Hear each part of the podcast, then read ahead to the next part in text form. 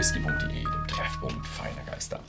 Und heute haben wir den Jack Daniels Triple Mash auf dem Fass. Und ja, ist ein bisschen was ein bisschen etwas über dem Old Number 7, aber ich würde mal sagen, noch ein bisschen ein guten Stückchen runter unter dem 27 Gold, was einer meiner Favoriten ist. Und heute reden wir mal, was da drin ist. Also Triple Mash bedeutet, ja, sind, es ist wahrscheinlich äh, mehrere Dinge drin. Und wenn ihr drauf schaut, dann steht da auch Straight Blended, nee, Blended Straight Whisky.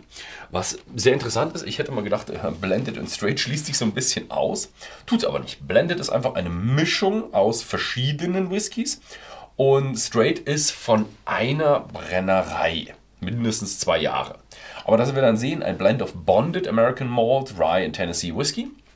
Bedeutet, da sie bonded sind, sind sie mindestens vier Jahre. Also das Straight mit den zwei Jahren, das, es wird übertrumpft von den, von den, den Zutaten, die alle bonded sind.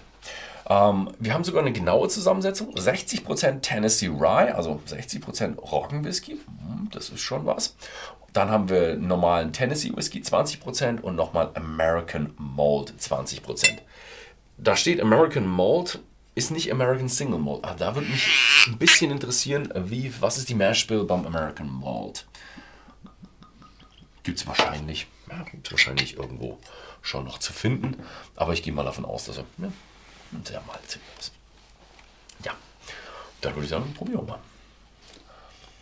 Uh, Triple Mash. Mhm. Geht schon wirklich stark in die Roggenrichtung. Also das hätte ich von ihnen nicht erwartet. Ich hatte ja mal, glaube ich, den Rye, der war auch richtig kräftig und der hat eine ganze Menge Rye drin. Also er ist, er hat so ein bisschen süßlich Bourbon Tennessee Touch dran, aber ganz schön viel Roggen.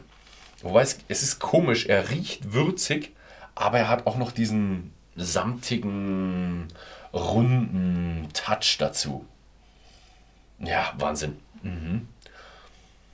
Oh ja, schön. Schöne Geschichte. Hm. Mhm. Mhm. Er ist kräftig. Boah, also mh, er ist nicht ganz Roggenwhisky, aber er hat schon einen sehr starken Roggeneinfluss. Also 60% Roggen, da haben sie sich was getraut. Mhm.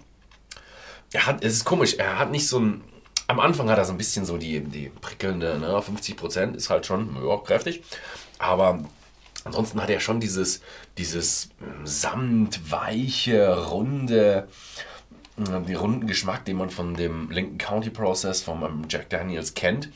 Und kombiniert mit dieser Würzigkeit, die sich aber wirklich auf den Geschmack konzentriert. Ist echt ein komisches Gefühl.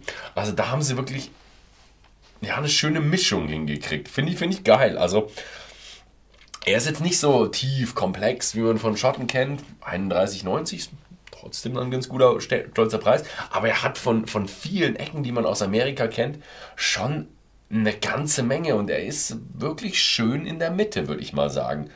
Wobei ich mal ein bisschen, ich finde ein bisschen viel geht er in die Roggenrichtung. Also ich weiß nicht, ob 60% ob nicht ein bisschen viel war, vielleicht hätte auch 50% getan. Mhm. Mhm. Ist aber echt schön. Den letzten, den ich hatte, den schwarzen, den Bonded, der war ein gutes Stückchen stärker als der Nummer 7. Der ist jetzt nochmal würziger, kräftiger, stärker als der, der Bonded. Mhm. Klasse Geschichte. Ja. Den gibt es natürlich bei whisky.de im Shop zu kaufen für zurzeit 31,90. Ansonsten vielen Dank fürs Zusehen und bis zum nächsten Mal.